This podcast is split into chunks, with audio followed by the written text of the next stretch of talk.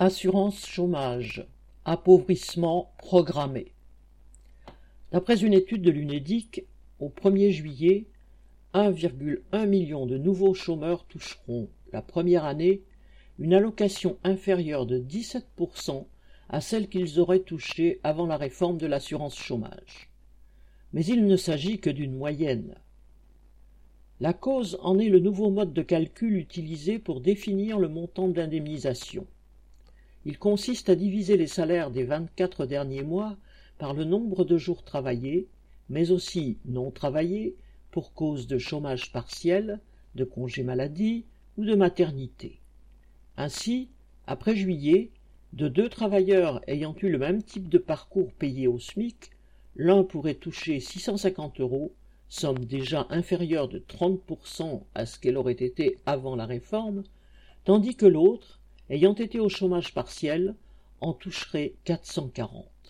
De deux travailleuses, dont l'une ayant eu six mois de congé maladie et de congé maternité, et pas l'autre, la première toucherait une allocation chômage inférieure de 30% à la seconde.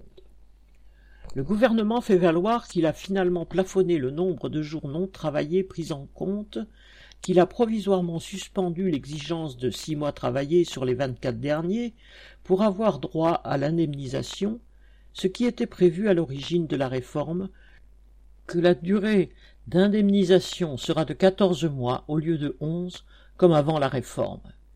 Mais tout cela n'est encore que provisoire jusqu'à un entre guillemets, retour à meilleure fortune, le gouvernement annonçant que ce sera revu quand il y aura la baisse du nombre de chômeurs de catégorie A sans aucune activité et que le nombre d'embauches de plus d'un mois, hors intérim, augmentera. Voilà qui annonce de nouvelles querelles de chiffres et des tractations entre le gouvernement, le patronat relativement satisfait puisque le malus pour utilisation trop fréquente des contrats courts est aussi suspendu, et les syndicats. Quant aux chômeurs, dont le nombre va exploser dès que les mesures d'aide aux entreprises disparaîtront, ils vont se retrouver dans une situation de plus en plus difficile, voire catastrophique, qu'ils aient multiplié les contrats courts ou été en chômage total, comme le sont tous les intermittents et saisonniers. Derrière la prétention à lutter contre le retour excessif aux contrats courts, l'objectif clairement affiché par le gouvernement est d'économiser jusqu'à 2,3 milliards par an, quoi qu'il en coûte aux chômeurs.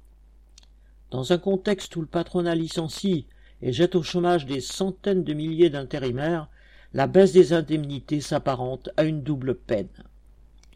Plusieurs rassemblements ont déjà eu lieu à l'appel de syndicats ou d'associations regroupant des intermittents du spectacle et des travailleurs précaires qui sont particulièrement visés par cette attaque.